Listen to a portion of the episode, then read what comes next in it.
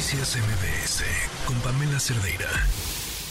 El circo mediático que es nuestro país en general, que siempre ha sido, no alcanza a ver y reconocer a la invitada que tengo el día de hoy. Para darnos cuenta de su poder, más allá del personaje que vemos en los medios de comunicación o en las redes sociales, hay que entender que es la segunda de a bordo del partido que más ha crecido en el país en los últimos años, que tiene en sus manos pues casi a todo el país. Citlali Hernández, ¿cuál es tu juego? Bueno, pues me da mucho gusto estar acá, querida Pamela, para hacer esos matices que yo coincido que en el juego político a veces no se alcanza a notar quiénes somos, ¿no? Tú no querías dedicarte a la política, no era tu plan, tú querías ser periodista, ¿y qué pasó? Pues mira, siempre, o sea, yo creo que siempre tuve sensibilidad social, es decir, eh, en mi casa pues simpatizaban con López Obrador, con Cuauhtémoc Cárdenas, como que había politización de un ciudadano ciudadana que son mis padres normales. Eh, y decidí estudiar periodismo. Yo creía que podía aportar un cambio en este país desde esa óptica. Estudié periodismo, pero paralelamente fui activista de varias causas, de varios movimientos. Formé parte de toda la lucha obradorista, digamos, que después se convirtió en Morena.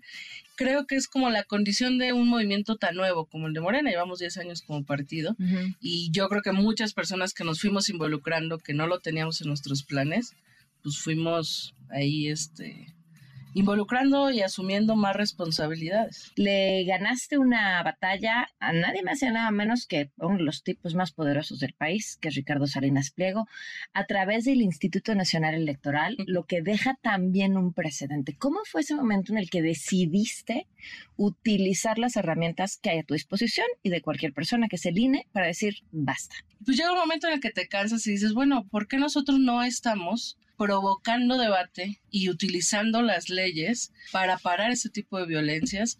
Inicié en la CONAPRED, la CONAPRED hizo un llamado a Salinas Pliego, muy... Que son como los llamados a, misa. ¿Quién quiere? Se le dijo, pórtese bien, este, discuta sin discriminación. Y la respuesta me llamó mucho la atención de Salinas Pliego y por eso valoré después ir al INE. ¿Qué contestó? Se amparó y su amparo busca que se eliminen todas las leyes de, de discriminación que desaparezca la CONAPRED eh, y prácticamente la impunidad, digamos, para generar odio y agredir. Entonces yo dije, pues la, la, desacatas o la ignoras o la reflexionas, pero ya, ¿no? Entonces reaccionó con este amparo diciendo que se eliminen todos los artículos en la Constitución que tengan que ver con combatir la discriminación. Exploremos la vía de la violencia política de género, porque además cada vez fue avanzando más cada vez fue aumentando el tono. Vimos que había pasado recién esta, este tema del presidente Isochil Galvez y dijimos, bueno, vamos a ver si es cierto porque hemos tenido una historia con el INE, ¿no? De repente hay decisiones que nos parecen excedidas. Una, el INE encontró casi 100 tweets en los que había este tipo de violencia y pidió que los bajara. Y le pidió que siguiera debatiendo y usando sus redes sociales, pero sin utilizar esta violencia.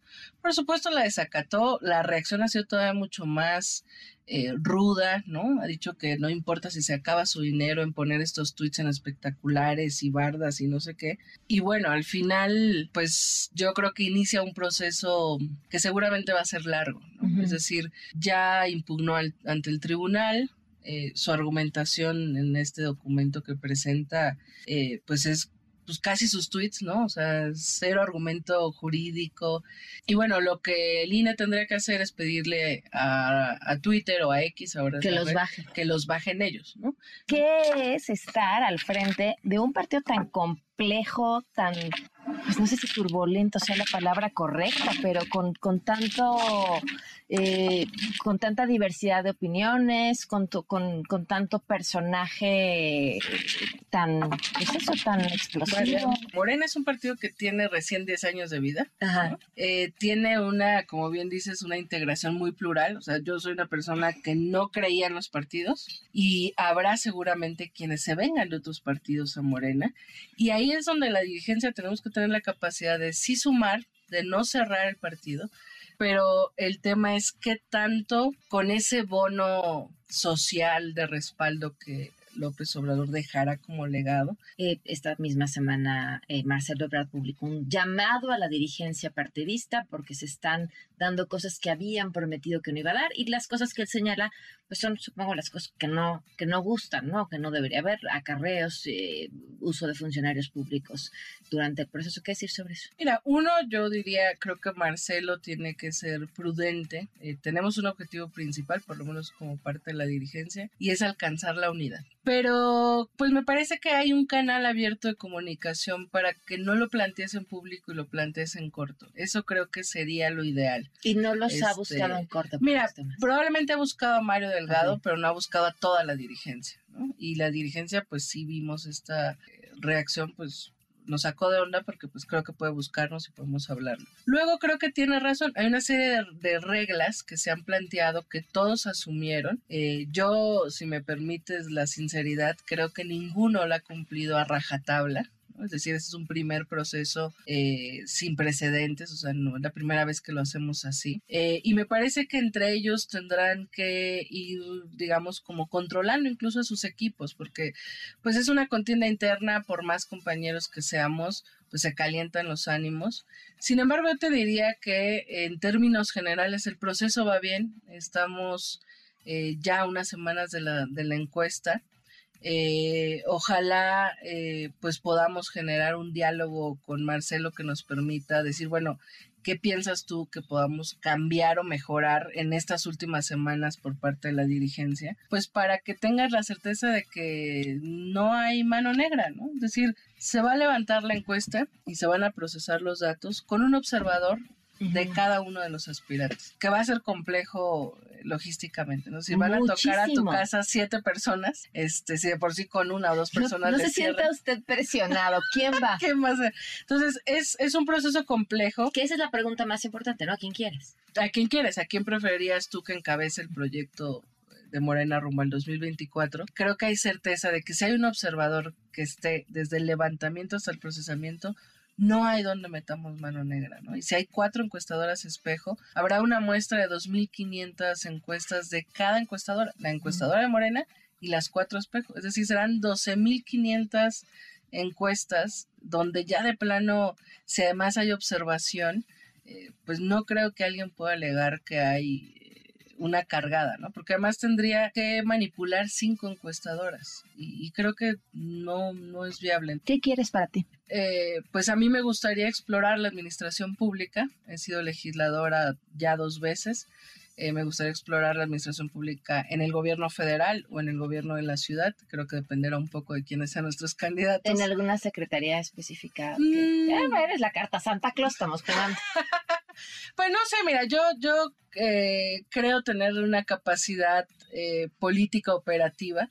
Eh, sin embargo, bueno, creo que hay muchos espacios donde yo pueda... La Secretaría de Gobernación. No, no, no, no, puedo, o sea, no sé, está bienestar, o sea, creo que hay muchas opciones donde yo pueda aportar. De verdad que te lo juro que afortunadamente hasta hoy yo te puedo decir, no busco una ruta de cargos, ¿no? O sea, lo he dicho incluso dentro de Morena. Si me toca regresar a ser militante base, no pasa nada, porque no, no estoy buscando.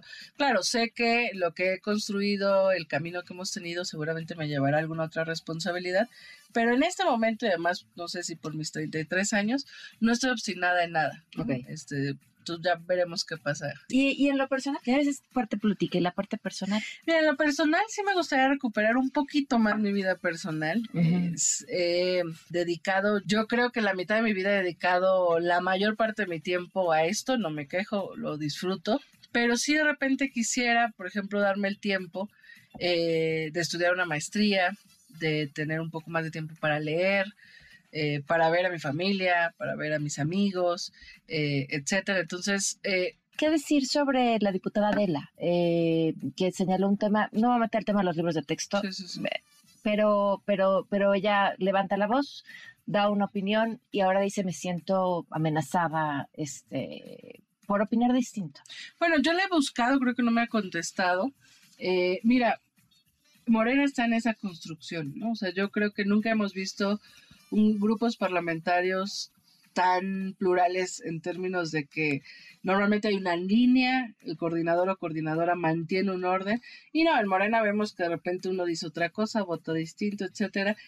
Creo que es parte de la condición, de la esencia de nuestro movimiento, es el reto, cómo mantener orden y disciplina sin eh, pues violentar la libertad de nadie. Eh, yo creo que Adela sabe que no está sola, tiene contacto conmigo, con Mario, eh, con varios diputados y diputadas. Eh, yo la busqué y ojalá en estos días tenga respuesta, pues para ver cómo acompañar cualquier pues amenaza que sienta, ¿no? Por haber opinado distinto. Claro, nuestros compañeros son muy apasionados. Ya imagino que cuando sale y ella difiere del punto de vista general dentro de Morena en los libros de texto, le digan, pero ¿por qué haces eso? Pero yo creo que no pasa de eso, ¿no? O sea, nuestros compañeros están llenos de causas, de convicciones y, y, cuestionan cuando la lógica es, bueno, tú estás en Morena, sin ser de Morena, porque es una candidata externa, digamos, eh, y pues sales públicamente a cuestionar algo del proyecto. Yo creo que no está mal, el propio presidente siempre ha dicho, ¿no? Prohibido prohibir. Pero bueno, la buscaré a ver qué, cómo podemos ayudar ahí. Sí, Clali, qué gusto platicar contigo. Muchísimas no, gracias. Pamela, muchas gracias. Noticias MBS con Pamela Cerdeira.